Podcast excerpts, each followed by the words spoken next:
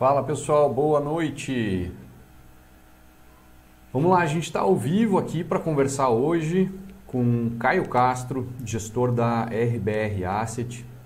Hoje a gente vai falar sobre o RB RP11, tá? o RBR Properties, um fundo que tá, é, tem uma proposta de gestão bem interessante, diferente do que a gente está acostumado a ver na maioria dos fundos imobiliários de tijolo, né, que compram tijolo, ficam com eles e, e pouco, é, a maioria das vezes, pouco é, oxigena a carteira, né, pouco gira a carteira. A pegada do RB, RP é bem o, o contrário. Então, a ideia hoje é conversar com a gestão, entender, conhecer bem a gestora, conhecer bem o Caio, entender a estratégia do fundo e os últimos movimentos que a gestão fez no fundo, que está trazendo aí alguma apreensão na turma. É, não é por menos, foi um grande negócio e num segmento que é, apanhou bastante aqui com a pandemia. Isso é, deixa a turma um pouco inquieta. Caio, boa noite, obrigado por estar aqui conosco. Uh, dá um oizinho para a turma aí, cara. Vamos, vamos iniciar a nossa conversa aí enquanto a turma vai chegando. Boa noite, Marcelo. Prazer estar aqui com você. E acho que é muito importante esse espaço que você traz para o gestor aqui poder falar sobre a gestão, como a gente está pensando, como a gente está enxergando o fundo, como são os próximos passos aí. Então é muito importante você dar essa abertura para a gente. Obrigado pelo convite. Vamos lá então. Caio, vamos começando do, do início, assim, né? Eu sempre gosto de, de né? A gente trazer um contextinho histórico mínimo aí para que nós nos situemos no, no, em onde a gente está hoje. Cara, me conta rapidamente um pouquinho da história da RBR Asset, um pouquinho da tua história nesse mercado, né? Como é que se chegou até aqui hoje, uh, ah, para a turma entender, né? Essas coisas não acontecem por acaso, normalmente é uma longa, uma longa história, uma longa caminhada para que a gente se chegue onde está. Então fala um pouquinho, cara, por favor, da RBR e de ti. Legal, vamos lá. Bom, a RBR é uma gestora focada em, em investimentos alternativos, né, principalmente no setor imobiliário. A gente está, uma, uma que já tem sete anos de vida, começou em 2013, 14, e a gente tem, é uma, é uma asset bastante segmentada dentro do, do, do, do setor imobiliário. Então, nós temos fundos de desenvolvimento, o que, que são isso? São fundos que compram terreno junto com o incorporador, desenvolve o prédio, vende os apartamentos e devolve o, o, o dinheiro para o cotista. Esses são fundos é, de prazo determinado, são fundos sem liquidez durante sete anos, então são fundos que a gente tem uma proposta de levar para os investidores profissionais, né? Então a gente ainda está tentando achar um jeito de trazer para o público em geral, mas para liquidez, prazo tal, a gente ainda faz, a gente tem mais ou menos cinco fundos dessa característica, em torno de um bilhão de reais, tá bom? Segunda caixinha que a gente trabalha, fundo de fundos, a gente tem o RBR Alpha, um fundo bastante conhecido no mercado, o RBRF11, um fundo desde 2000, 2017, um dos primeiros fundos nessa nova, nessa nova trajetória da RBR, e, é um, é um, e são os fundos de fundos, é um fundo que a gente mescla bastante dentro de também, a gente gosta de ter essa flexibilidade dentro dos nossos ativos. A gente tem os fundos de CRI, o RBRR e o RBRY, são fundos de crédito, também a gente tem em torno de um bi pouco nessa, nesse segmento. A área de renda, que, que a gente está aqui hoje para bater um papo, que é o RBRP11 e o RBRL, que é o RB Logística, a gente vai falar sobre os dois. A gente tem outro segmento, que é um segmento novo, que é o segmento offshore, que a gente faz investimentos nos Estados Unidos, a gente quer ser uma empresa global de investimentos alternativos. A gente tem dois fundos já dentro do segmento. Um são os fundos que a gente compra prédios em Nova York, né? Retrofita, aluga e vende, também restrito ainda para os investidores profissionais. E um outro que é um fundo de REITs, né? Que a gente investe nos fundos imobiliários americanos. Esse é um fundo que já está para o público geral, já tem nas todas as plataformas de investimento. É um fundo que foi super bem esse ano, a gente conseguiu pegar bem, é um fundo que deu quase 50%. Então, é um até agora no ano, você traz muito aprendizado para o nosso investimento aqui no Brasil. O mercado americano é muito mais maduro, então toda vez que você investe lá, você está trazendo conhecimento para cá. gente gosta de ter todas as caixinhas, porque você tem muito aprendizado de uma caixa para outra. Por isso que a gente sempre focou em ter todas as segmentações. É uma asset hoje que está operando 6,5 bi sobre gestão, né? E nós somos quase 50 pessoas já, nove sócios, eu sou da RBR, responsável pela gestão dos fundos de tijolo, como a gente chama, e também sou, participo do comitê de investimentos da RBR. Junto comigo nesse comitê de investimentos está o Guilherme Bueno Neto e o Ricardo Almeida, nosso CEO. Eu estou na RBR já desde 17, desde 2017, e meu histórico deve ter mais quase 20 anos, a gente vai ficando velho aí, né? Mais de 20 anos na área de tijolo, eu já fiz tudo um pouco, desde comprar um terreninho para fazer duas casas, assim que eu comecei lá em 99, 2000, tomei, é, perdi um, um, dinheiro, então foi, uma, foi meu MBA, duas casas é, num padrão acima do que eu poderia fazer naquele bairro, foi um grande aprendizado, aprendi fazendo, aquele dia de amigo, de família, aquela sufoco, a gente não perdeu dinheiro, a gente não rentabilizou o CDI na época, mas foi um grande aprendizado. Depois eu passei por várias empresas, eu participei da Gafisa na área de novos negócios, depois eu fui ser diretor financeiro da Cura Construtora, uma das maiores empresas de baixa renda, hoje listado em Bolsa de Valores, mas eu sempre achei que tinha uma grande gap entre o que você falava no mercado, né, no mercado é, acionário, no mercado de capitais, e com o público em geral, eu queria fazer uma migração, acreditava que os imobiliários teriam grande potencial ainda para crescer. Então, em 2012, eu fundei uma outra gestora chamada JPP Capital, uma gestora que existe até hoje, e tinha um grande relacionamento com o Guilherme, com o Gui, com o Ricardo Almeida. Em 2017, eu, eu saio da JPP e me junto ao time da RBR. A gente tinha uma proposta, a gente ficou quase um ano conversando para fazer essa essa me juntar ao time e me juntei em 2017. Estou super feliz lá com a resto da turma e tocando, tocando o nosso negócio. Legal, cara. É, vamos lá. Tu falou que tem 50 pessoas ali na, na, na gestora, né? Isso. É, como é que funciona a, a gestão, daí especificamente do RBR Properties? É, quantas pessoas estão diretamente uh, vinculadas à gestão do RBR Properties? Uh, quem são, assim, não precisa, né? não é nomear todo mundo, né? Mas, cara, quem faz o que ali dentro? Quem decide o que? Uh, tu falou que tu está junto com mais dois colegas no com, comitê, de, comitê de investimentos. Uh, esse comitê de investimentos ele, ele é o mesmo comitê para todos os fundos. Uh, Fala um pouquinho sobre, cara, como é que funciona o dia a dia aí da gestão e principalmente do processo decisório, né? Da onde vem, ó, esse aqui nós vamos comprar, esse aqui nós vamos vender, nesse preço, por quê, da onde, enfim. Perfeito. Muito legal essa pergunta, Marcelo. Como que funciona lá? Então, a gente tem um time de gestão do, RB, do RBRP, que gente, nós somos quatro pessoas, tá? Só que, obviamente, a gente, no, no, além dessas quatro pessoas, a gente tem os times de suporte. Então, tem o time de jurídico que nos dá suporte, para fazer um contrato de locação, compra e venda. A gente tem o time de monitoramento, que é o time que controla todo o fluxo de caixa das atividades, então eles também nos dão suporte. Né? Então, a gente tem, os, por exemplo, a gente tem uma área de desenvolvimento que nos dão suporte, agora a gente está fazendo um desenvolvimento ou um retrofit dentro do fundo, a gente tem o um suporte das outras áreas. Mas o dia a dia são quatro pessoas, né? a gente tem o Marcelo, que é o nosso asset manager, é o cara que cuida de toda a parte de, depois que você compra um ativo, ele faz toda a gestão desse ativo, com mais duas pessoas, a Manuela e o Derek. Então, essa parte de asset management, ele é responsável por quê? Reduzir o custo do condomínio, melhorar o condomínio, renegociação dos contratos de aluguel, toda essa parte que, tipo, que a gente brinca depois que o negócio entrou, é responsável do time do Marcelo. Daí tem eu e o Gabriel, o Gabriel mais focado em logística, eu e mais corporativo, que a gente é responsável por buscar novos negócios, seja de compra ou de venda. Tá? E como que surge um negócio de compra e venda dentro da RBR? Para todos os setores, para todas as caixinhas da RBR, seja FOF, crédito offshore, todos os ativos têm que ter sempre um, um, um, preço de compra e de venda. Como você falou, a gente é uma casa de gestão ativa. Então, quando você vai comprar um ativo, você lá assim, putz, se eu comprar esse ativo hoje, né, a gente vai falar do River, né? Então, a gente comprou o River por 17 mil reais. A gente faz uma projeção de fluxo de caixa. Se eu comprar o River hoje, alugar por tal preço, e daqui três anos ou cinco anos vender por tal preço, né, acreditando nos aluguéis, qual que é a taxa interna de retorno desse ativo? Qual que é a TIR? Então, é isso que a gente é uma casa muito focada em TIR. A gente sabe que o nosso cotista quer o rendimento mês a mês, mas a gente é uma casa focada em TIR. Por isso a gente gira tanto mais do que a média do mercado dos ativos.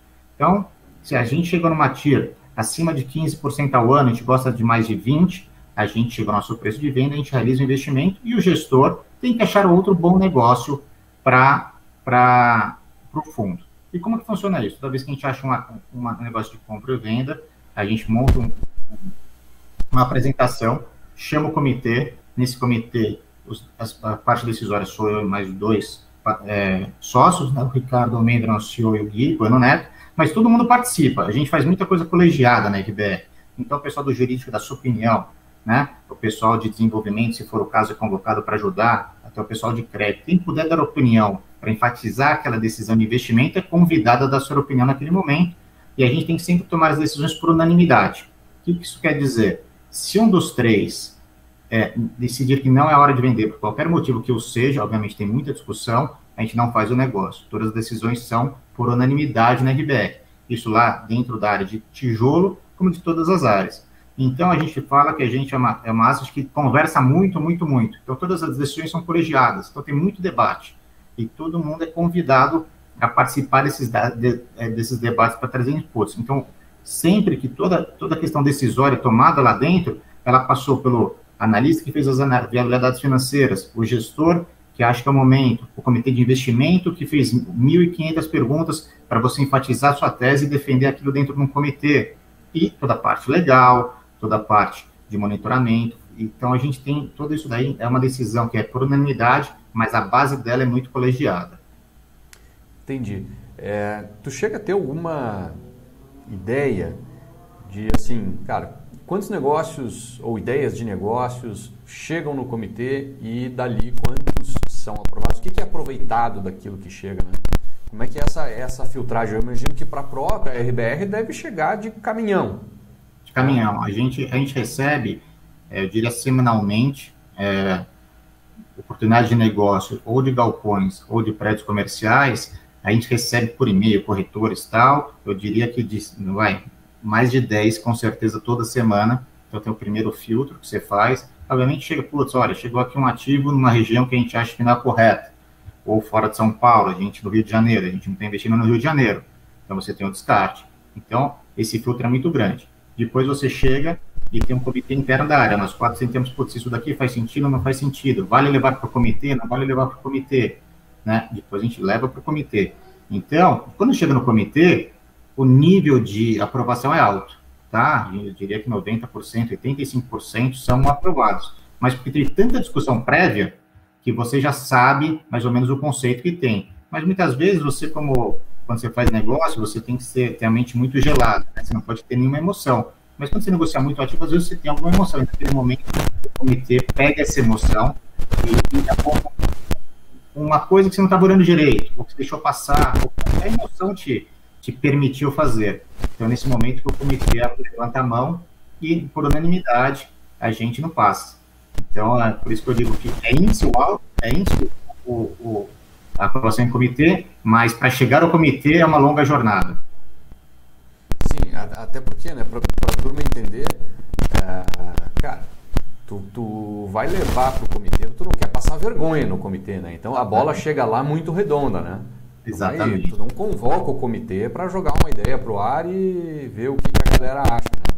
Então, é, não... Lá a bola chega redonda mesmo, natural que não passe tudo, mas é, o grande filtro está ali no início mesmo, que deve chegar cada coisa aí que. Né? Chega de tudo, chega de tudo, é impressionante. Muitas vezes você fala pro para os parceiros, olha, nosso interesse é aquilo, aquilo ali, ele traz aquilo, aquela coisa que é o oposto, mas porque ele acha que é bom também.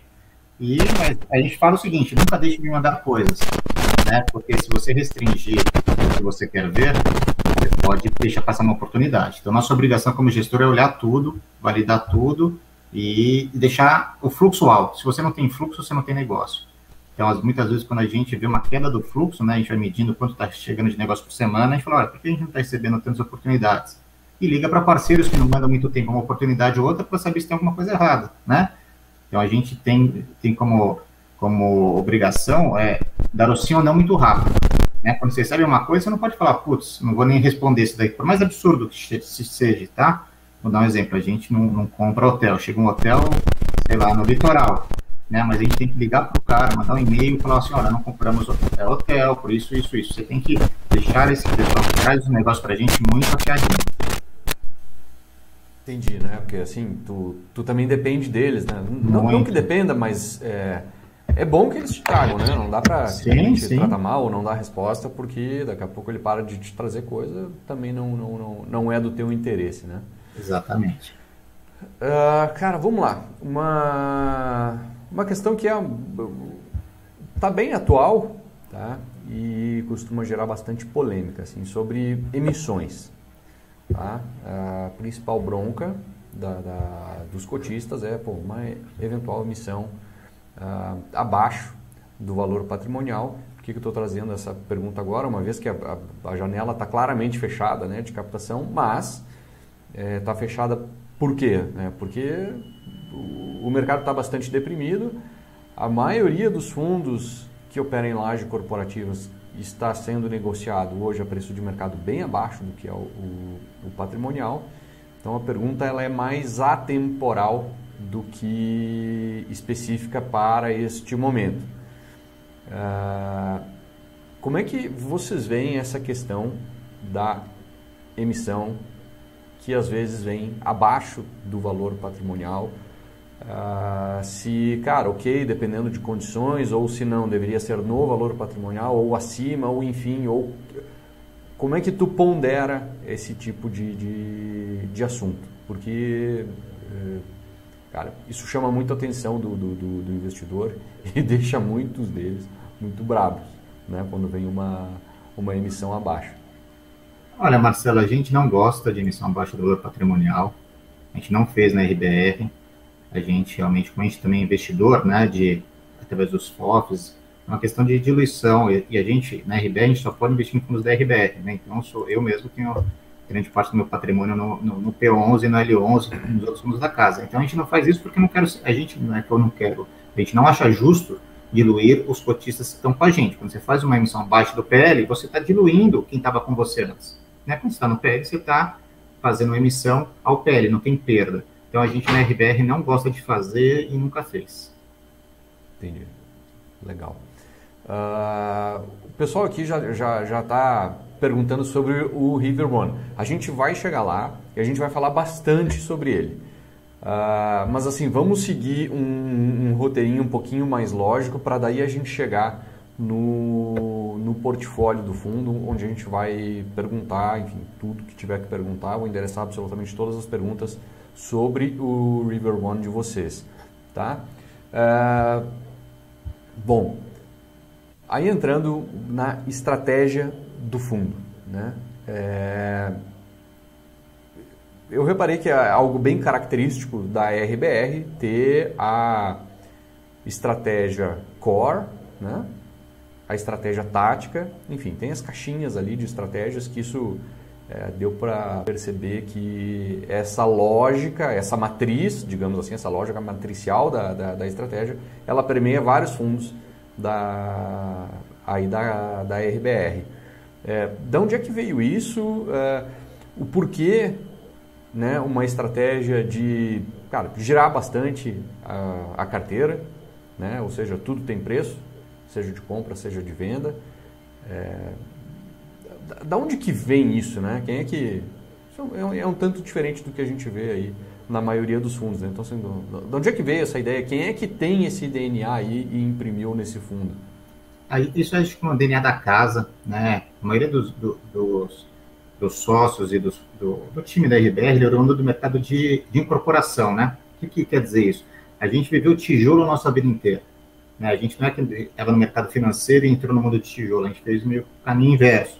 Né? Obviamente, o Ricardo, nosso senhor, é um cara que, que foi de, de banco de investimento a vida inteira, mas ele trabalhou numa incorporadora antes de montar a RBR também. E onde que eu quero chegar com isso? A gente é uma casa que gosta de enxergar muito o ciclo imobiliário, né? Então, eu vou te dar um exemplo. Em alguns momentos, a gente está quase vivendo esse momento agora, é, putz, eu quero comprar um prédio na Faria Lima. Se eu for comprar um prédio na Faria Lima, hoje saiu um tempo atrás uma notícia, por exemplo, que a Brookfield comprou uns prédios da CCP, pagou 36 mil reais o metro quadrado. Né? Então, gente tem um preço que é o preço de mercado de Faria Lima, né? Você tem um, um ativo restrito. Mas tem momentos que é melhor, você consegue comprar mais barato ativos imobiliário tijolo na bolsa através de um fundo, e tem momentos que você consegue comprar ativos fora da bolsa, mais barato. O que, que a gente busca para o nosso cotista? Buscar comprar ativos baratos. Né? Onde que eu quero chegar? Logo que estourou a crise de 2020, a gente estava com caixa na RBRP11, a gente acabou de fazer uma emissão, a gente ia comprar alguns ativos, tinha um cheque de 180 milhões de reais para isso, de repente o mundo desabou, né? Talvez em, em, patamares maiores do que, por exemplo, o RBR P11, eu lembro do, do P11 bater 50 reais. E com outros fundos. O que, que a gente fez? Em vez de comprar aquele ativo fora da bolsa, que eu estava negociando e estava muito próximo de fechar, eu falei, não posso fazer isso. Porque eu tenho ativos em bolsa hoje mais baratos do que eu comprei esse ativo na Faria Lima. Onde que eu, no final, a gente sempre está olhando tijolo. O fundo imobiliário é uma casca em volta do tijolo, né? Então, essa mobilidade é surfaciclo. Então, a gente comprou, o mercado voltou, recuperou, a gente vendeu, e a gente foi lá, por exemplo, e comprou o River One. Né? Daí você fala assim, putz, por que, que você fez isso? O River One a gente pagou 17 mil reais o metro, Marcelo. Hoje a gente tem os fundos de desenvolvimento que eu falei no começo, para produzir um prédio novo, eu vou, eu vou gastar mais, mais que 17 mil reais o metro, naquela região que está o River, ou próximo ao AAA. Então, quando a gente compra perto do custo de reposição, é o que a gente mais gosta. Porque você comprar barato é o que vai fazer gerar dinheiro. Então, quando a gente mostra, olha, eu tenho a cor, eu tenho a tática, eu tenho a caixa, é uma forma do nosso cotista enxergar com essa estratégia de longo prazo. A gente não pode falar que o fundo imobiliário é uma foto, ele é um filme. E esse filme vai se passar ao longo do, da vida de vários ciclos imobiliários, né? Nos últimos 20 anos que eu estou nesse mercado, quantos ciclos imobiliários a gente já viu, né? Você vai acompanhando, vai ter tem euforia, todo mundo vai comprando no pico, daí cai, daí tem oferta, excesso de oferta, muita vacância. Se você não tiver é, flexibilidade de circular os ciclos, a gente não acredita que a gente vai gerar retorno absoluto para o nosso cotista. O que é o retorno absoluto? É rendimento de aluguel mais ganho de capital.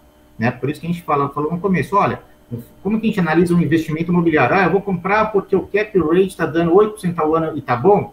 Pô, não, eu quero que esse negócio dê uma TIR de 15 para cima. Para dar TIR de 15 para cima, eu tenho que checar um preço que está mais barato hoje, ter esse rendimento, que pode ser os 8, e depois vender isso. Né? Isso tem várias formas de fazer. Por exemplo, a gente comprou o edifício Amauri, ali no Itaim, pagamos 10 mil reais o metro. Entendeu? É um ativo que a gente achava, meu, estava vazio. Pô, se não comprar um ativo vazio, bom, porque eu acho que se eu alocar esse negócio por 100 reais o metro, hoje a gente está pegando quase 120 lá, tá?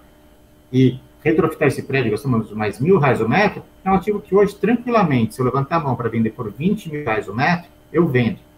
Mas eu acho que não, ainda tem um ciclo para buscar nesse prédio. Eu acho que dá para ainda renovar os aluguéis agora, né? A gente vai repassar 10% de inflação, vai fazer alguns aluguéis acima do que a gente tem para vender mais caro. Então, esse é o nosso jeito de pensar. Quando a gente põe as estratégias, eu acho que é uma forma de deixar claro para o cotista que ele vai entrar num fundo que vai fazer esse tipo de estratégia. O, o mercado imobiliário é muito importante você entender os ciclos do mercado né? Não é só comprar um ativo que vai me dar renda hoje. Você pode estar comprando no pico do mercado e ter uma renda ok hoje, mas será que essa renda pode até cair amanhã se não pagar caro? Talvez aconteça. Então é isso que a gente procura, procurar sempre compras por valor. Entendi. Uh, agora, antes da, da, da, gente mergulhar ali no, no River One, eu tenho uma última pergunta que ainda é, é ampla dentro do portfólio do fundo e da sua estratégia sobre a alavancagem. Tá? É, como é que tu enxerga o uso da alavancagem, tanto do ponto de vista de assim, pô, o quanto do fundo seria ok ver ele alavancado, assim, né? enquanto do PL do fundo se alavancaria, e também sob a ótica do, de um, do próprio ativo que vai estar sendo eventualmente comprado. Né? É, se tu enxerga que, pô, alavancagem ok, mas até certo ponto, que ponto é esse dentro do PL do fundo, que ponto é esse com relação ao próprio ativo que está sendo comprado. Porque às vezes tu compra um ativo 100% alavancado, o fundo tem uma alavancagem aí, sei lá, vou chutar valores aqui só pela didática. O fundo tem 10% de alavancagem, mas aquele ativo em si lá é 100% alavancado. Né? Hum. Como é que tu vê essa questão? Uh, se usaria isso dentro do fundo e com que peso né, se chegaria a, a, a se usar isso dentro do fundo? Perfeito, olha. Vamos lá, me dá o limite também, desculpa. O teu limite, né, como gestor, e qual é, se tem um limite no regulamento do fundo também. Olha, o, não tem regulamento, acho que não tem no nosso, não tem nenhum de fundo, né? As alavancagens que ocorrem hoje no mercado é quando a gente compra a prazo, né? E daí o vendedor desconta aquele título, aquele fluxo de caixa à vista, e você fica com a dívida de pagar para o vendedor, você vai pagar por juros para alguém. Então você faz uma uhum. compra a prazo, aquele desconto recebível. Acho que esse é um ponto importante. Hoje no próprio a gente não tem alavancagem, e eu não vejo nenhum problema em, em alavancagem. A única coisa que eu brinco é que é uma coisa, né, que é um dito popular, que remédio, é, ele, é, remédio, a questão é a dose. Né? Se você tomar direito, você vai ser curado, se você tomar errado, você pode morrer, pode virar veneno. Então, a alavancagem é a mesma coisa que remédio, você tem que acertar a dose. A gente não tem alavancagem nenhuma no próprio, a gente poderia ter, mas a gente não tem. A gente tem no log, né, que o próprio tem uma, uma posição grande no log, que é 10% do PL. Poderia chegar a 20% do PL? Poderia. A gente, para você ter uma ideia, isso daí, quanto que esse 70, quanto que equivale, né, de, dos ativos que estavam, a gente estava numa questão de 40% ou 50% daquele ativo. É muito importante você pegar o fluxo de caixa que você tem dos juros e comparar junto quanto que você tem de pagamento da, dos seus juros, amortizações. Então, na nossa concepção, e a gente é uma casa conservadora, eu acho que você ter 20% do seu, do seu PL uma alavancagem, um caso de 10 anos, tem isso também. Putz, o que é alavancagem? Uma coisa é ter uma alavancagem para um ano, outra coisa é ter uma alavancagem de 10 anos, de 15 anos, faz diferença, né? É muito importante você ver o tamanho e o duration, como a gente fala, né? Em quanto tempo você paga, como que você paga, tem amortizações ou não. Mas se você tiver uma dívida de 10, 15 anos, casado com o seu, seu fluxo de caixa, até 20% do PL, eu não vejo problema nenhum, Marcelo. A gente não tem no próprio hoje, tá? Mas eu poderia, se, se chegasse, se a gente acha que é importante, a gente até poderia ter, mas hoje a gente não tem. Entendi. Maravilha. Bom, cara, vamos lá. Vamos, vamos chegar no ponto tão esperado aqui pela turma, cara. Uh, o River One, tá? Antes dele, o portfólio era, cara, bem pulverizado. Né? Tu tinha um monte de, de, de imóveis diferentes. É, às vezes era uma sala só num prédio. É, e daqui a pouco tu tem um prédio inteiro só teu, numa localização que não é tão óbvia quanto aquele monte de salinha. Salinha, desculpa, tá? Eu não quero ser pejorativo aqui, mas só para só dar uma noção de, de tamanho das coisas, né? Mas aquele monte de salinha que tu tira tudo em pô, ótimas localizações e tal, mas eram todas pequenininhas, pulverizadas. Daqui a pouco parece para quem olha de fora, pô, que a estratégia do fundo mudou um pouco porque né? Ao invés de ter aquele monte de sala espalhadinha lá em, em, ótimas localizações e girar elas rápido assim que der a oportunidade ou chegar no ponto que o, que o fundo entendeu que é um ponto bom, pô, tem um prédio inteiro numa localização que não parece tão óbvia para quem olha de fora. E aí entra uma série de questionamentos do tipo, pô, é, como é que fica a carteira do fundo? Ela vai deixar de ser pulverizada? Ela fica mais concentrada? Como é que fica a liquidez agora desse prédio? Será que o fundo pensa em uma saída parcial quando der oportunidade ou não? É quando sair tudo? Ou esse eu comprei para carregar por muito tempo? Enfim, cara, dá uma pincelada geral aí e aí eu vou pedir que a turma vá colocando as perguntas aqui agora, porque agora vamos mergulhar nesse assunto. Legal, vamos embora. Importante, né? Um ativo relevante no fundo, mais nossos cotistas aí tiverem clareza de como a gente pensa no assunto é legal acho que a gente veio construindo o fundo ao longo do tempo, né? Um fundo a gente foi aumentando ele ao longo do tempo. Então a gente tinha saletas, que a gente, que a gente vendeu agora, por exemplo. Depois a gente comprou Celebration, que é um ativo de 6 mil metros. Compramos e tudo nosso. A gente comprou a Mauri, que são 3 mil metros, mas uma localização Prime. Estamos fazendo posição agora no Mário Garneiro, 51% do Então a gente foi aumentando nossas posições do fundo, como o fundo ia crescendo. Só que chegou um momento que a gente viu uma grande oportunidade. E para a gente, o verão é uma grande oportunidade. A gente é uma casa muito focada, como eu falei, em valor.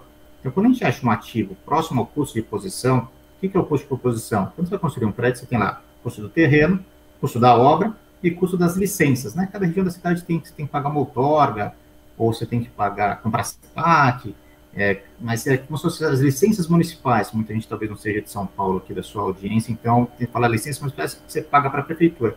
Isso que faz você ter um custo para produzir um prédio. Toda vez que você consegue comprar um ativo pronto, perto desse custo de aquisição, uma localização que você acha correta, e a gente acha do River correta, vou explicar o porquê que a gente acha do River correta, você tende a fazer um negócio que vai te dar um ganho de capital futuro. É muito difícil você comprar um ativo quando, muito acima e fazer esse ganho de capital. Lembre que é uma casa que pensa muito no ganho de capital. Tá? Então, a gente conseguiu comprar o ativo lá para o River a um preço próximo à reposição. Então, isso já é uma grande coisa para a gente. A localização, por que, que a gente gosta muito daquela localização?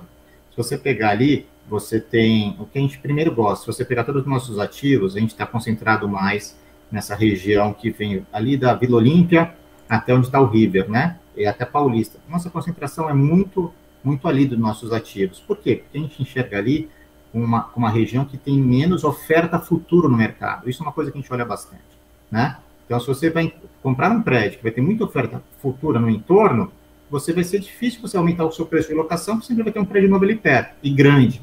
Né? Então, tem regiões de São Paulo que você pode ainda construir prédios grandes. Naquela região da Faria Lima, JK, Vila Olímpia, você não pode, você não tem mais licença da prefeitura para construir. Tem que fazer ativos menores. Isso faz que a oferta seja, seja menor, você consiga aumentar seus preços. O River foi, é um lugar desse. Outro ponto que a gente acha muito interessante, o River fica a 200 metros do metrô, né? A gente passou na pandemia, esqueceu um pouco isso, mas quem mora aqui em São Paulo já está percebendo quanto o trânsito está piorando, né? Eu mesmo estava vindo aqui, hoje estou fazendo a live aqui de casa, mas eu estava vindo do escritório, foi um caos para arrumar Uber, arrumar táxi, você não arruma mais nada, tá voltando o caos de São Paulo tradicional. Eu vim até metade do caminho, vim até andando, acelerando o passo aí, com medo de me atrasar, para você ter uma ideia. Então, você ter metrô é extremamente importante. Né? Tem regiões de São Paulo que não tem metrô, tem trem. Isso é um grande diferencial. O metrô em São Paulo vem de um minuto e meio a um minuto e meio. O trem demora nove minutos. Isso faz uma diferença já na vida das pessoas. O River fica numa região que todo mundo fala, pô, o River é do outro lado do rio, né? Eu vi algumas vezes isso. É verdade, o River é do outro lado do rio. Mas a gente tem entre a ponte da Eusébio Matoso e da cidade universitária. São duas pontes que você, vindo pelas marginais, você tem, são pontes em oito. O que, que é isso? Você faz o retorno, atravessa, faz o retorno e volta. Se você estiver depois da ponte da cidade, Jardim, você não tem mais isso. Você vai até quase Morumbi fazer um retorno. Então é diferente, o outro lado do rio é diferente o que é um lado do rio e um lado do rio. É importante você ver isso, né? Você conseguir retorno e você conseguir chegar facilmente de carro nas regiões. Então esse é um outro ponto que pesou muito na nossa decisão de investimento. Outra, outra coisa que pesou muito, nós estamos, né, no escritório aqui na RBR, a gente está na esquina da JK com a Faria Lima. Quando eu saio de carro e vou visitar o River, a gente pega o túnel Ayrton Senna e chega em menos de 10 minutos num dia de trânsito em São Paulo. A gente, o River, se você subir a Rebouças, você está na Faria Lima em menos de 10 minutos. Isso é localização para a gente. Né? Você está dentro da micro-região da Faria Lima, né? próximo dela, como está a Vila Olímpia, mas você está numa região de muito bom acesso. Então, essa localização é muito diferente do que falar, pô, está do outro lado do rio. Acho que é um generalismo. E ter metrô, para a gente, é essencial. Tá? Um outro ponto que é importante. Quando a gente visualizou, putz, contratar a gente está cada vez mais difícil. Né? A gente tem a USP ali do lado, que é um grande polo de geração de gente. Agora lá o pessoal do BTG está fazendo uma faculdade de tecnologia, que eles mesmos falam que vai ser o MIT do Brasil, dentro da USP, e a gente está do ladinho da USP. Então, são vários pontos que a gente analisou. Mas o que a gente, um dos pontos que a gente mais analisou foi assim, putz, mas qual que é o, o, valor de locação que a gente vai pegar nesse ativo? Lembrando que a gente tem lá uma renda mínima garantida de um, de um ano ainda, né? A gente tem em outubro, então a gente tem mais um ano de renda mínima garantida lá no Rio. O que, é a renda mínima garantida que a gente gosta de fazer? Na nossa cabeça, renda mínima garantida é um seguro. Então, a renda mínima garantida, a gente em torno de 105 reais lá no River. Por que, que a gente fez 105? Porque eu acredito que meu preço de locação vai lá ser 120. Por isso que eu falo que é um seguro. O que a gente não gosta de fazer é uma renda mínima garantida de 120, quando eu acho que o mercado é 105. Porque quando ela acabar, mesmo que eu esteja alocado, eu vou ter uma queda. Eu quero ter um upside. Se, ele, se a gente alugar por realmente 120 reais o metro, quer dizer que ele vai valer mais do que os 17, e aquele ganho de capital que a gente pode fazer e buscar TIR, como, a gente falou no começo, ela está endereçada dentro do nosso modelo de negócio tá? Então, a gente acha que o um AAA. Qual é a vacância? Desculpa te interromper ali, mas é que tu, tu, entrou num ponto interessante. Qual é a vacância daquela micro-região dele ali? Aquela, é, esse é um bom ponto interessante. A gente tem concorrência hoje, a gente tem o, prédio do Eldorado, o Shopping Eldorado, a gente tem o WTNU e o Birma, desse lado. depois a gente tem o One e a gente, né? Então, essa é a micro-região. Se você pegar, só tem dois prédios hoje que conseguem receber mais de 4 mil metros de, de inquilinos de forma contígua. Nós e o Pinheiro João. Então, a gente tem hoje uns 35 mil metros disponíveis ali, sendo que se alguém quiser pegar 5 mil metros, só pode ter duas alternativas, o nosso prédio, o River ou o Pinheiro João, sendo que o River tem um condomínio de 16 reais e o Pinheiros em torno de 26. Então, essa é a foto da microrregião. Putz, mas eu quero pagar 80 reais o metro. Putz, você vai pagar lá na Chucre Zaidan. Daí é outra concorrência, entendeu, Marcelo? A gente não entende que está concorrendo com a Chucre Zaidan. Que eu quero concorrer, eu quero pegar o cara que está na Faria Lima pagando 200 reais o metro agora, que o preço de Faria não chegou em 200 reais o metro, né, onde está ali o Largo da Batata, tem aquele prédio fantástico que está hoje no XPPR, lá no da XP, está sendo alocado por 160 reais o lado. Esse é o cara que eu quero pegar. É o cara que vai estar no AAA, do lado do metrô, que quer sair de um aluguel de 180, 160 ou 200 para ir para 120 e está 5 minutos do mesmo destino. Esse é o nosso foco de inquilinos, entendeu? Então, acho que essa é a grande lógica da gente ter comprado o Ribeirão naquela localização, tá? A gente fala assim, putz, mas você não alugou nada. A gente não alugou, mas, por exemplo, teve inquilinos que foram para esses prédios que eu falei para você, que eles chegaram, putz, eu quero 85 reais o metro para entrar no River. Eu falei assim, eu não alugo para 85. Se eu alugar para 85, eu fiz aquilo que a gente falou antes. Se eu alugar abaixo da renda garantida, que eu não acredito, eu precifiquei meu preço, meu prédio é um preço abaixo do que ele é o valor justo dele. E esses caras foram por quê? Para os prédios da frente. Eles tomaram ar. Pô, você perdeu inquilino? Perdi. Mas se eu fizesse isso, e por isso que eu tenho a renda mínima garantida como seguro, eu estou fazendo a precificação incorreta do meu prédio, uma coisa que a gente não acredita. A gente acredita muito no prédio, e eu acho que a gente vai conseguir alugar, a gente deve soltar, quando isso vai soltar os fatos relevantes devidos quando isso acontecer, nessa faixa de 120. E a gente tem esse tempo para trabalhar isso daí, que é até o final de outubro do ano que vem. Entendi. É, eu, eu te fiz a pergunta da, da vacância ali da micro-região, porque, bom, a renda mínima garantida é o equivalente a 105 ali, né, 105. uns quebradinhos uh, considerando 100% locado, né? Ou seja, ele todo ele gerando receita, né? Mas Perfeito. existe uma vacância natural. Né? Sim, sim. Vamos lá, quase tudo que é ativo tem alguma vacância natural. É, e aí um preço pedido de 120, descontado uma vacância, tu tá ali ali para bater a, a renda mínima garantida. Isso. Né? E aí manter a, a distribuição na linha. E lembrando que 120 é nominal, né? Porque se eu fechar hoje por 120, daqui a um ano eu tenho todo o repasse da inflação, né? Que, é, que todos os, os, contratos correm inflação. Eu até falei hoje num, num outro fórum que as pessoas têm a gente está tendo uma grande desprecificação né, dos fundos imobiliários com essa subida do, da Selic. Né, todo mundo, putz, o Selic subiu, eu vou para o fundo imobiliário. Acho que as pessoas têm que lembrar que a gente compara muito o fundo imobiliário com a NTNB, porque ela é uma pré, mas uma inflação. Veja, ano que vem no Properties, todos os meus contratos, muita gente ano passado, meus inquilinos, pô, eu quero sair do IGPM que ele IPCA. Tudo bem, vamos trocar para IPCA, acho correto mesmo. A gente é uma casa de tijolo, a gente não está aqui para arbitrar a inflação futura. A gente trocou todo mundo para de IGPM para IPCA, quase todo mundo. Todo mundo que trocou no passado vai pagar 10% a mais esse ano de, de aluguel. E não vai ter discussão, para pô, ano passado você pediu para trocar de GPM, agora você vai querer IPCA. Não tem como. Então tem 10%, só que não é imediato. Ele vai ano ao longo do tempo. Então, a gente vira 22, no mínimo 10% a gente vai ter. Então, esse 120 que a gente está alugando, se eu fechar um contrato hoje de 120, ele começa a correr inflação. Então, tem aí esse acompanhamento também. Entendi. É... Pessoal, é, eu vou colocar aqui na tela. Né, alguma possibilidade de negociar. Eu vou colocar, vamos lá, o agora, vamos agora ou num futuro próximo, alguns andares do River One. Como é que tu enxerga isso? É, ou a tua ideia é, cara, vou carregar, quero carregar ele por um bom tempo, ou sim, giraria se for o caso, enfim.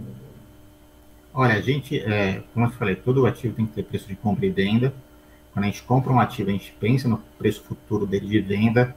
Eu acho que quando você vende andares separados, você tira valor do ativo, tá? tem muitos gestores e muitos fundos estrangeiros ou, ou fundos nacionais de empresas próprias que não compram é, que não compram parte de um prédio. Quando você vende parte de um prédio, você pode tirar valor do todo. Quer dizer que não venderia? Até venderia, mas teria que ter um prêmio sobre o todo, por metro quadrado. Então, vou falar um número hipotético aqui, tá? Se eu for totalmente hipotético, gente, muito importante falar isso. Olha, eu venderia o River todo por 30 mil reais o metro. Ah, eu quero uma laje separada, então você tem que pagar 37, porque você vai desvalorizar o resto.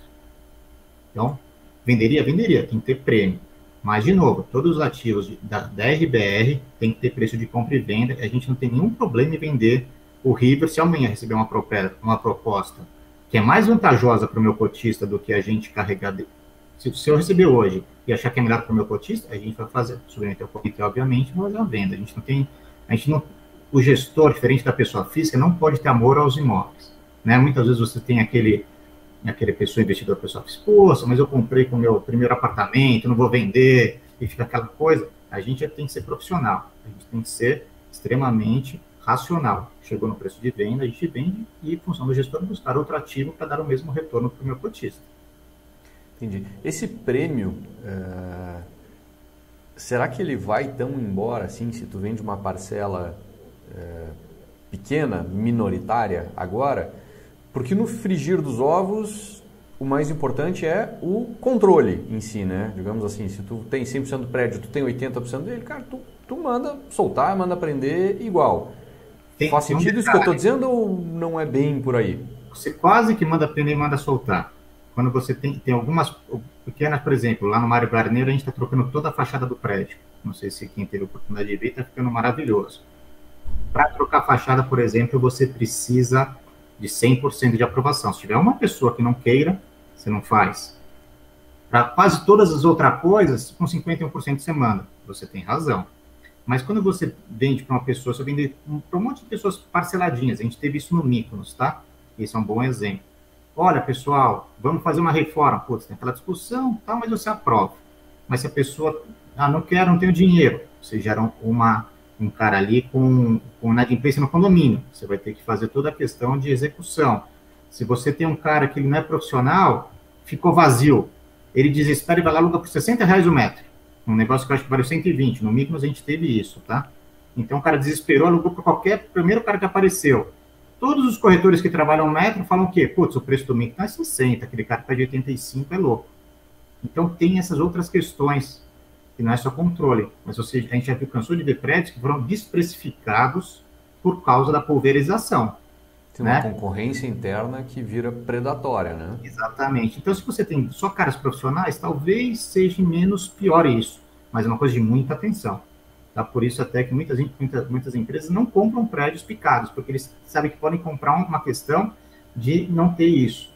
Mas, por exemplo, a gente compra prédio, a gente sabe que tem muitas pessoas que são os proprietários usuários. Esse cara tende, no curto prazo, a não entrar nessa concorrência. Mas são vários pequenos detalhes, por isso que o controle tem que ter prêmio.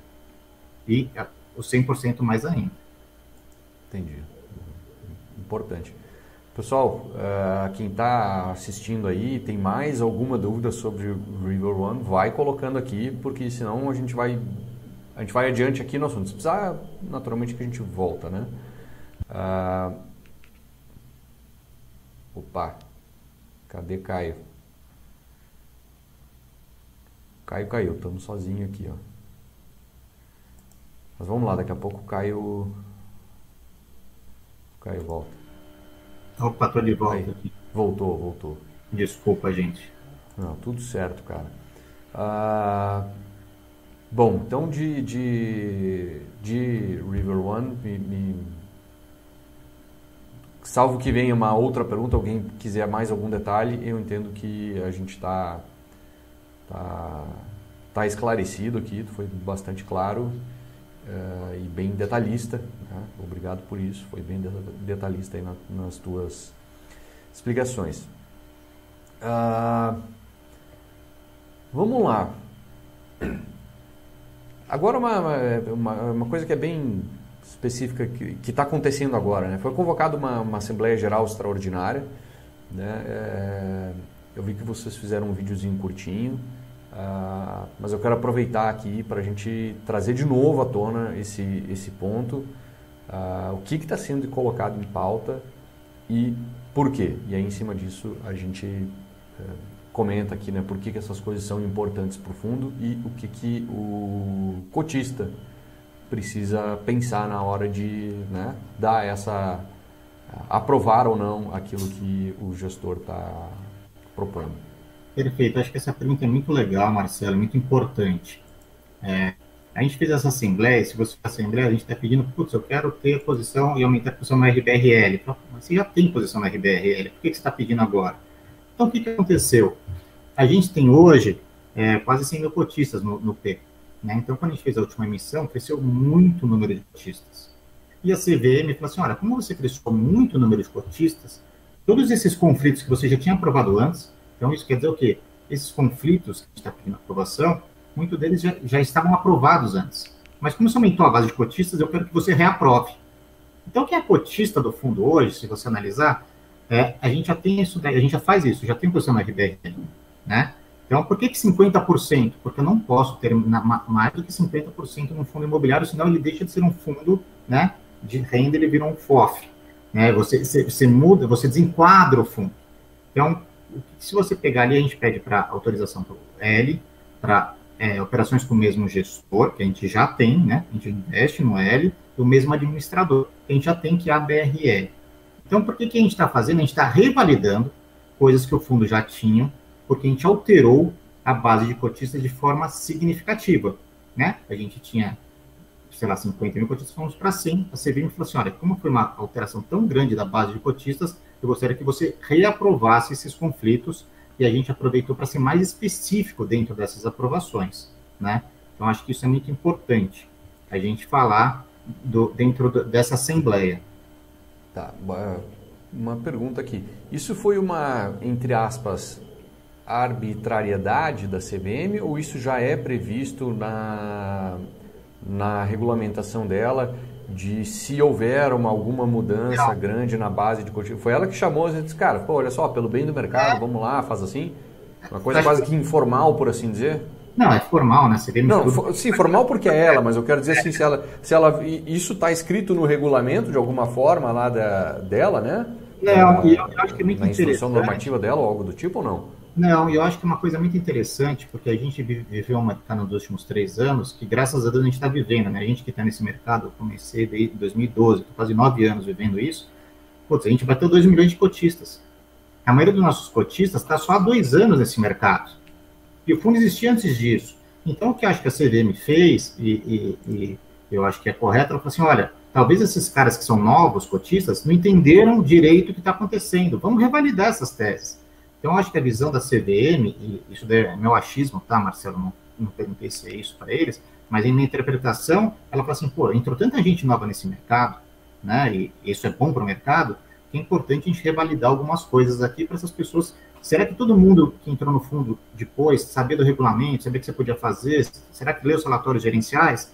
Vamos revalidar algumas coisas. O que a gente tem percebido é que isso daí vai ser cada vez mais comum. Quando você faz uma emissão nova, a CVM tende a pedir novamente aí que você faça revalidação de conflitos. É um pouquinho chato, né? Incomoda o cotista, que a gente fica pedindo aprovação, fica mandando os e-mails tal, mas eu acho que é por um bem comum, né? Eu acho que talvez ela, ela daqui para frente, depois que o próprio com 90 mil cotistas aprove isso daí, não sei se na próxima emissão, caso tenha, não estou falando que vai ter emissão, a gente não tem nenhuma emissão em vista, ela peça novamente se eu sair de 100 mil para 150 mil, eu não tenho como afirmar isso, mas foi muito mais, eu não acho que seja tudo que, é, que, é, que o cotista entenda onde está investindo dinheiro é bom. Dá trabalho para a gente? Dá trabalho, tem que explicar. As pessoas às vezes acham que tem alguma coisa escusa, que a gente está com alguma estratégia. Não, por isso que eu acho que, de novo, é muito legal se dar esse espaço para a gente falar. Mas tudo que dá disclosure para o nosso cotista, eu acho legal. E a gente tem que. Eu não tenho nenhuma reclamação quanto a isso, a CVM, não. Tudo que for para dar disclosure, acho que tem que dar mesmo. O cotista tem que saber onde que ele está colocando o dinheiro dele. Obviamente, tem os assessores hoje, né, que ajudam muito os cotistas a explicar onde ele está investindo, por que ele está investindo, mas se a gente puder fazer também, o órgão regulador ajudar, eu não acho ruim. Só que dá um trabalhinho. Eu vou te falar que nosso turma, turma de RI lá sofre, porque isso aconteceu no RBR Alpha também, aconteceu no RBRL, agora aconteceu no RBRP, então acho que agora tem que acontecer cada vez mais. Te encontraram então e disseram, então vamos passar a régua aqui, é. revalida é. tudo com todo mundo. Eu acho mas, que são é... crescimento do mercado, acho que, que é salutar. É que, cara, gerou muitas uh, dúvidas aqui e algumas vieram bem nesse tom, assim, como assim tu tá pedindo de novo isso, tu já não tinha? Aí gera uma certa desconfiança, porque até onde se sabia, uma vez aprovado o conflito de interesse, foi. Passou boi, passou boiada, vamos embora. Novo, eu não posso na Assembleia falar assim, olha, eu quero reaprovar isso ou não. Né? Daí eu tenho que seguir a lei. A lei fala que você chama uma Assembleia e aprova esses conflitos. Então, eu não posso fazer, explicar no formato da Assembleia o que a gente está conversando aqui. Né? Uhum. Então é importante é, essa, esse espaço para poder falar isso também, a razão que não, não, só fica muito frio, né? A chamada de uma assembleia é uma coisa muito fria, crua ali, né? Você tem que seguir não, os... Cara, eu, eu vou te dizer, toda comunicação que não é o relatório gerencial, todo o resto é um inferno de ler. É muito técnico. Os fatos relevantes, cara, eles vêm com metade da folha é só qualificação das partes. Então é aquela parte que tu fica lendo, é, sabe, o início do texto o leitor está motivado. E é, cara, é a parte mais chata que tem. E ele vai, vai, vai, vai, daí ele já começou, a fazer, na, na quarta linha ele já está fazendo uma leitura dinâmica. Quando chega o assunto, ele, ele já passou da leitura dinâmica, ele já está indo a milhão e aí se perde muito da efetividade da, da, da comunicação ali, quando não vem com aquela, aquela conversa de, ah, é, sei lá, de acordo com o fato relevante publicado no dia tal, então agora isso, aquele, aquele outro. Aí, pô, cara, para aquilo ali, tu vai lá, abre o outro fato relevante para ver o que. É. Quando tu tem isso na cabeça, ok. Mas a maioria das pessoas não tem isso. É, eu, né? Por isso que os relatores gerenciais, que a gente tem mais liberdade como gestor, você tem que ser bem trabalhado nesse sentido, né? Porque tem coisas que você tem que ser quadradinho. Então, o relatório gerencial que a gente tem um pouco de liberdade, daí a gente tenta esclarecer com mais calma as coisas realmente. É, porque, cara, comunicação uh, formal ali, oficial, é dureza. É dureza. Olha, eu sou profissional desse mercado e, eu acho um saco. Eu fico imaginando, o cara que não é profissional desse mercado, ele tem todo o direito de passar reto por aquilo e, e preferir assistir uma live ou perguntar para alguém, porque é, é, é, difícil. Mas vamos lá. Concordo com você. É, cara, um outro, uma outra parcela ali da tua estratégia é desenvolvimento. Tá? Uh, o, quanto que o desenvolvimento pode representar ali do, do PL do fundo, o quanto que tu gostaria que ele fosse, se o, se o desenvolvimento é para ser uma coisa esporádica, que vá até X% do patrimônio do fundo, ou é para. O ideal é que tivesse sempre esse X% do fundo em desenvolvimento. E, e aí já continua entrando nos. Quais são os projetos de desenvolvimento que tem hoje e da onde vem o dinheiro para eles, porque o desenvolvimento ele é aquela coisa, o dinheirinho vai pingadinho, pingadinho, pingadinho, até que começa, daí ele vai pingadinho de caminhão, né? Mas ainda assim ele vai num, num fluxo para que lá na frente ele, ele volte. Legal. A gente deve ter em torno de 10% em desenvolvimento, tá? Acho que não mais que isso. A gente acha que desenvolvimento é uma forma de gerar muito valor, né? Gerar muito ativo para os nossos cotistas então, eu te dar um exemplo. A gente está com o desenvolvimento, a gente é, falou no fator relevante, ali na Vila Olímpia, é na mesma rua do The One, né, que é um fundo imobiliário monativo. Então, pô, a gente vai produzir aí por 16 mil metros, vizinho a um prédio, que está negociado aí, hoje caiu, subiu, não sei, em torno de 25 mil reais o metro. Uma micro-região, perto de negócios que saíram na casa dos seus 35, 38 mil reais o metro. Então, na nossa cabeça, se eu estou produzindo a 16, eu vou conseguir fazer um múltiplo, uma TIR muito interessante para o nosso cotista. Só que ele afeta um pouco meu, minha recorrência. E meu cotista gosta de recorrência, eu sei disso. Né? Então, se eu tiver 10% gerando um valor futuro de ganho de capital, eu acho que eu vou ter é, um ganho de capital e que os cotistas do próprio tendem a ver no futuro é receita de aluguel, receita de ganho de capital de forma mais recorrente. Você vai fazendo, vendendo, fazendo, vendendo, fazendo, vendendo, toda hora você vai ter isso. Mas eu não acho que vai ser mais que 10% do fundo. Né? mas a gente acha que é uma, uma das estratégias importantes para gerar valor acima da média para os nossos cotistas. Então, vocês devem esperar 10%. De onde vai vir o dinheiro? O dinheiro vai vir da reciclagem dos ativos. Né?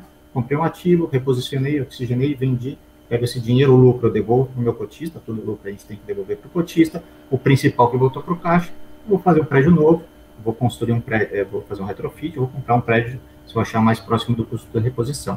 Então vai vir dessa oxigenação do capital dessas, desses desinvestimentos que a gente já fez alguns ao longo desse ano e deve continuar fazendo de forma recorrente aí no nosso portfólio. Entendi. Uh, o, o desinvestimento do, daquela operação sales back da Somos, tá? É, ele é uma permuta financeira, ele depende de algo que vai ser desenvolvido ali, isso entra no, no, no book de desenvolvimento ou não? É, como é que é visto isso? E explica um pouquinho, tenta trazer aqui para a linguagem da, da turma que não é do ramo imobiliário, o que, que foi essa operação, né? o que, que é a permuta financeira. Permuta financeira, Perfeito. um cara que é leigo, cara, não quer dizer nada, né? Falou outra língua agora. Mas Legal. explica para a gente aí, porque foi uma, cara, uma saída exótica, né? ou não trivial para um ativo que tu tinha ali no portfólio. Legal. A gente primeiro explicou o que é a permuta, né? Quando você tem um terreno, do ramo de incorporação, quando você vai comprar um terreno, você tem três formas de comprar um terreno. Dinheiro à vista, você vai lá e, obviamente, faz umas resolutivas, tal, faz a diligência, paga o terreno. Constrói o prédio, vende. Esse é o pagamento à vista. Tem a permuta física. Permuta física, você assim, olha, vendedor, dono do terreno, eu vou aqui construir 50 apartamentos, 10, eu te dou 10 apartamentos quando o prédio ficar pronto como forma de pagamento, você vai ter um terreno vai ter 10 apartamentos. Essa permuta física. O vendedor do terreno fica com os apartamentos. E a permuta financeira é a terceira vertente. Olha, eu estou te comprando aqui esse terreno, vou fazer 50 apartamentos, vou vender esses 50 apartamentos pelo total de 50 milhões de reais e 20% disso daqui é seu.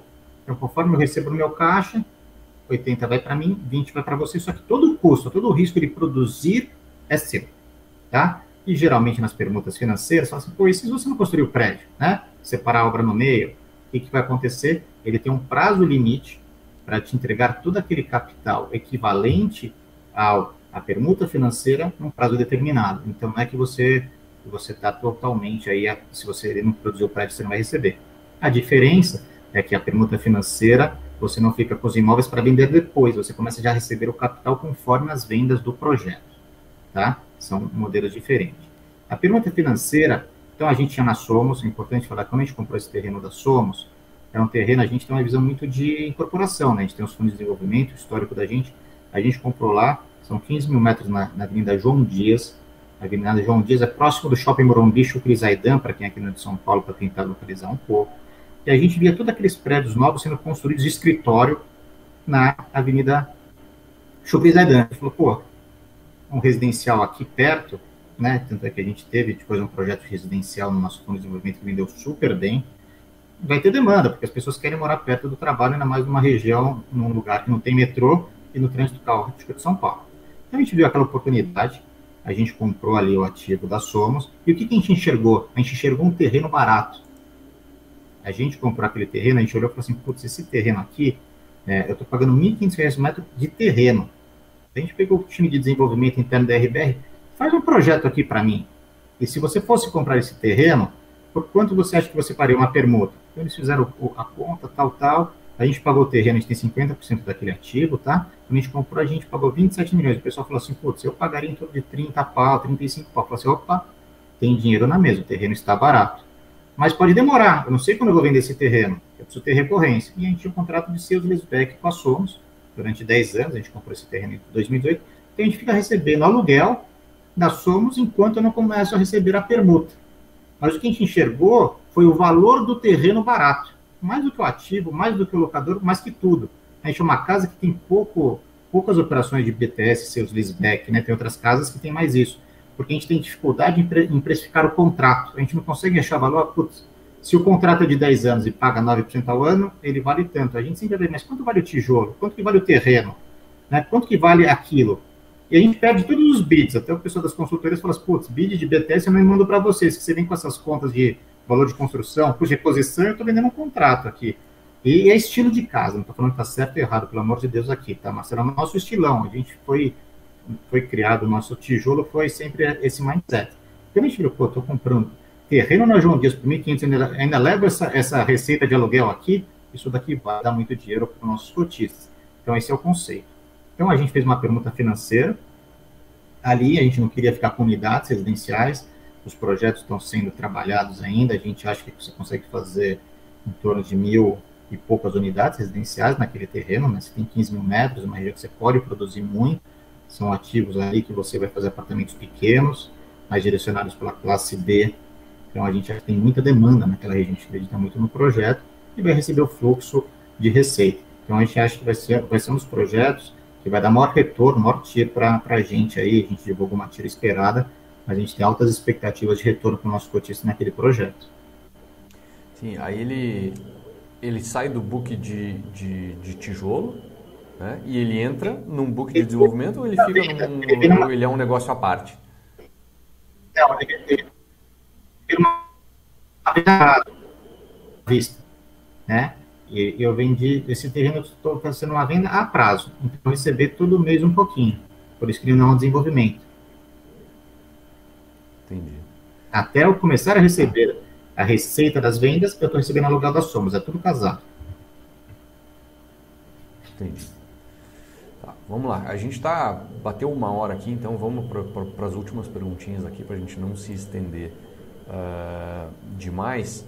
Uh, vou colocar uma pergunta que, que apareceu aqui, eu já imagino a resposta, mas né, tu que é o, a, a, a estrela da conversa aqui, alguma chance de fusão entre o RBRL e o RBRP? Eu acho, eu acho que não, até porque quando a gente fez o fundo, a gente podia ter comprado esses primeiros galpões, a gente comprou quatro galpões quando a gente fez o primeiro, o primeira oferta lá do P, a gente ia comprar quatro galpões. E a gente olhou e falou assim, pô, a gente é uma casa de fundo imobiliário. A gente fala para as pessoas não comprarem os imóveis, né, diretamente. Tá, a gente está tendo logística, a gente achava que a logística podia crescer muito. Então, por que a gente não faz um fundo imobiliário aqui? A gente não cobra taxa de administração, né, entre os fundos da mesma casa, porque a gente tem uma, seria cobrado duas vezes. A gente deixa isso daqui. A gente acha que a gente gera liquidez, a gente acha que se tiver um crescimento muito grande de logística, como veio depois, a gente não esperava que ia ser tão grande, que o e-commerce ia ser tão impulsionado como foi e tem sido pela pandemia, a gente olhando as estratégias, assim, faz todo sentido você ter essa posição em logística através do fundo imobiliário. Você pode ter um crescimento, você pode ter ganho de capital, você pode ter uma série de benefícios em vez de você ter os ativos aqui dentro. Então, eu não vejo a gente fazendo uma fusão de uma coisa que a gente fez, é, a gente estruturou ela o oposto da fusão, né? A gente podia, já poderia ter nascido fundido e a gente fez o inverso. Então, acho que não, acho que é muito difícil isso acontecer. Tá. É, tu, tu falou uma coisa, eu quero só é, detalhar isso. Tu não cobra taxa de administração ali no RBRL. Essa, não. O, o, não cobrar. Da, é, da posição do, do properties, né?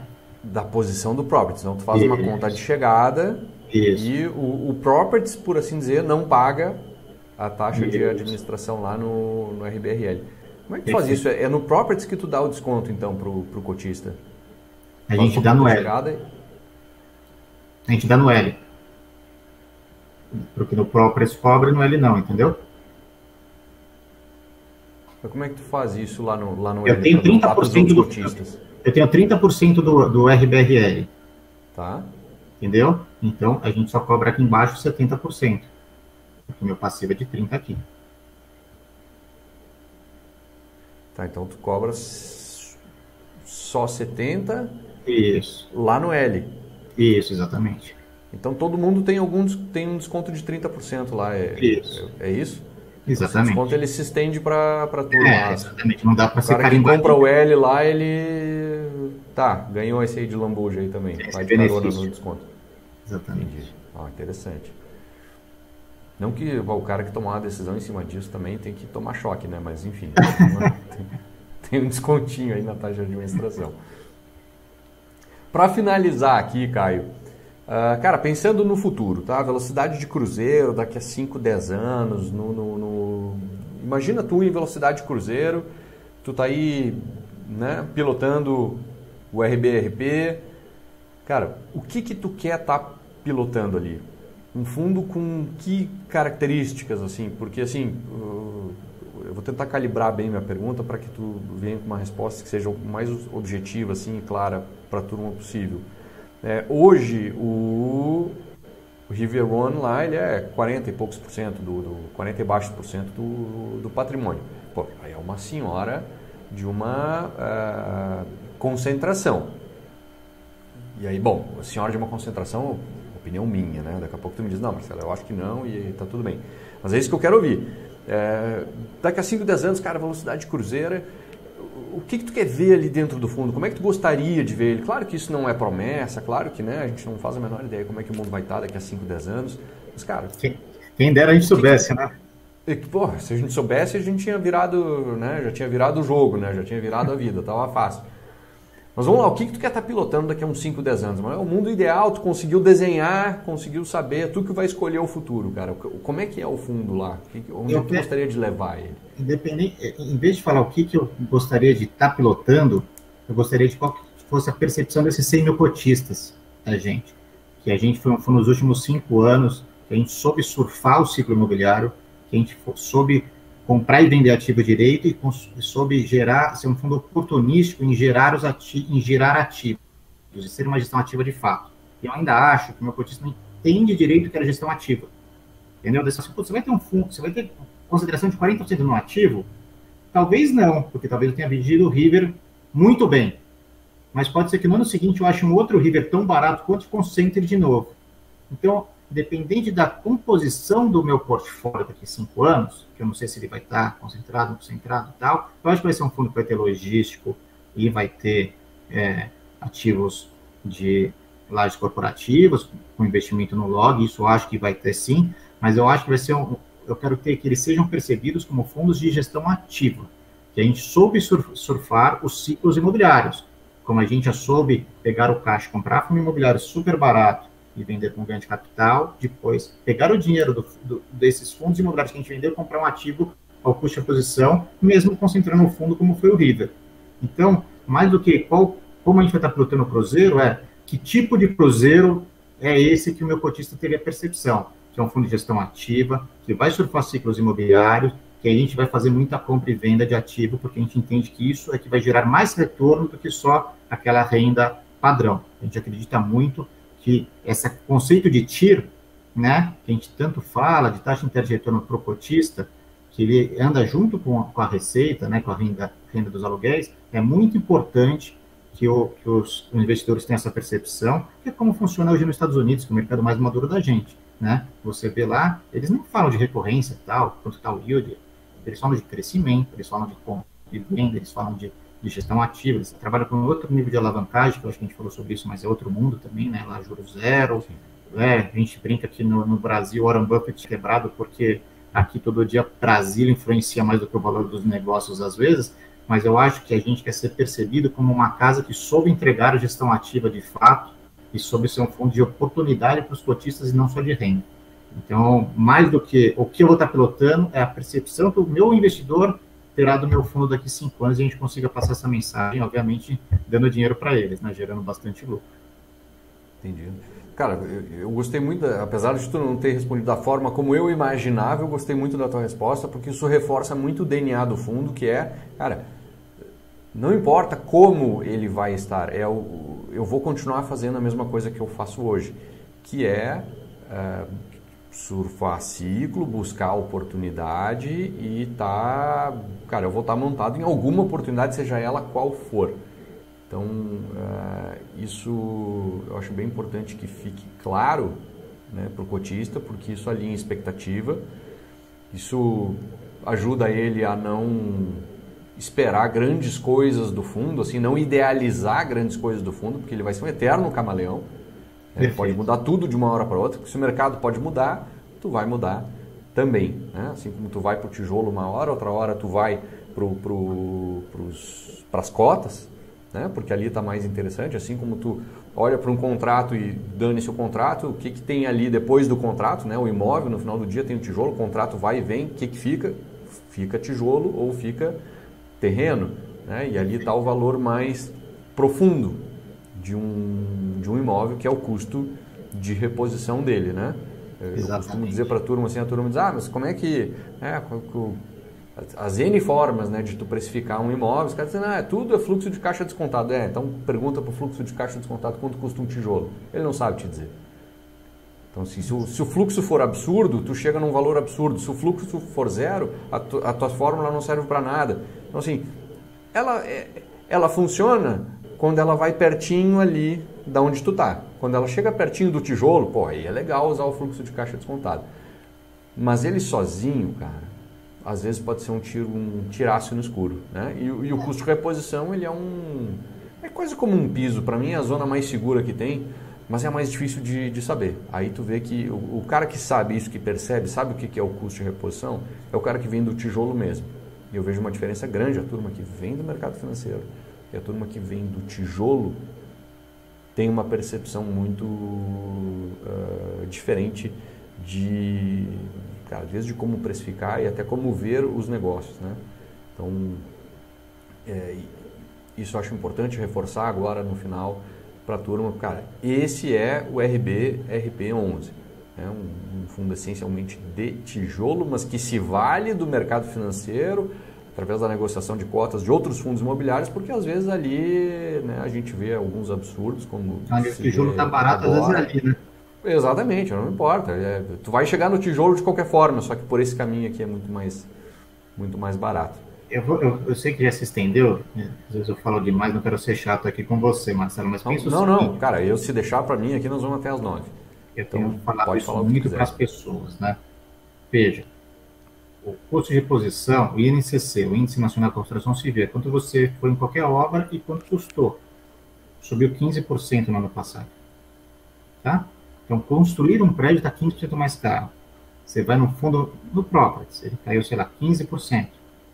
Onde você vai achar um negócio que subiu 15 para construir e caiu 15? Vai comprar um apartamento uma loja, uma loja ou uma laje comercial fora do mercado. Não existe isso essa desprecificação causada pelo aumento da inflação com a queda está gerando distorções muito grandes no mercado. A gente viu isso em algumas ocasiões já no nosso mercado. Demora tal, mas, cara, construir só está mais caro.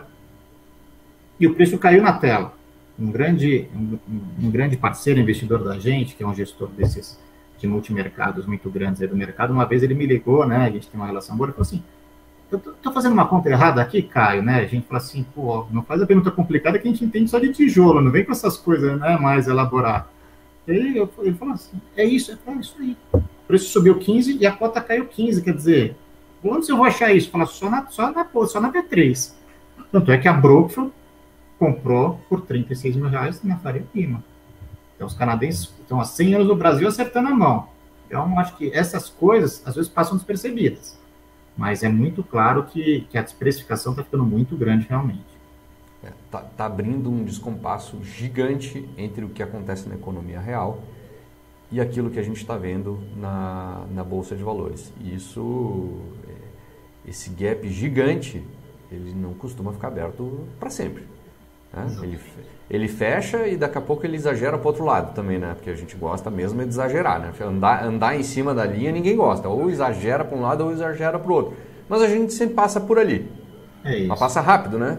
Passa rápido. Exagera para um lado, exagera para o outro, mas sempre passa por ali. Então, é, nesses momentos aqui, assim como foi antes da, da assim como não, mas o, o contrário desse momento que a gente está vendo agora foi os, os, os, meses ali que precederam a, a pandemia.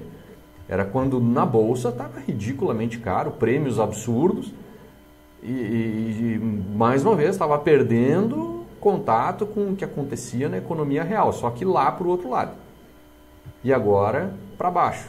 E assim a gente vai. Então, assim, de vez em quando a gente passa pela linha, que é onde a coisa deveria ficar, mas é ali mesmo que a gente não fica, né? exagera para um lado, exagera para o outro.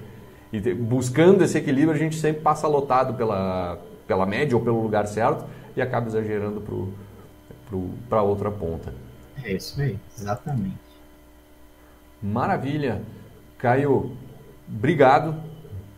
Muito obrigado por estar aqui com a gente, por é, cara, compartilhar aí um pouco da tua visão, uh, por ceder o teu tempo para conversar conosco, para deixar claro aqui para os cotistas que né, muita gente ficou um pouco, eh, eu diria assim, paralisado com esse negócio da, da do, do, River One, justo quando a coisa está mais é, complicada, difusa, assim, para o investidor médio entender o que está acontecendo por causa da pandemia, é quando o RBRP faz o, talvez a sua maior transação até agora, e aí gera toda uma insegurança.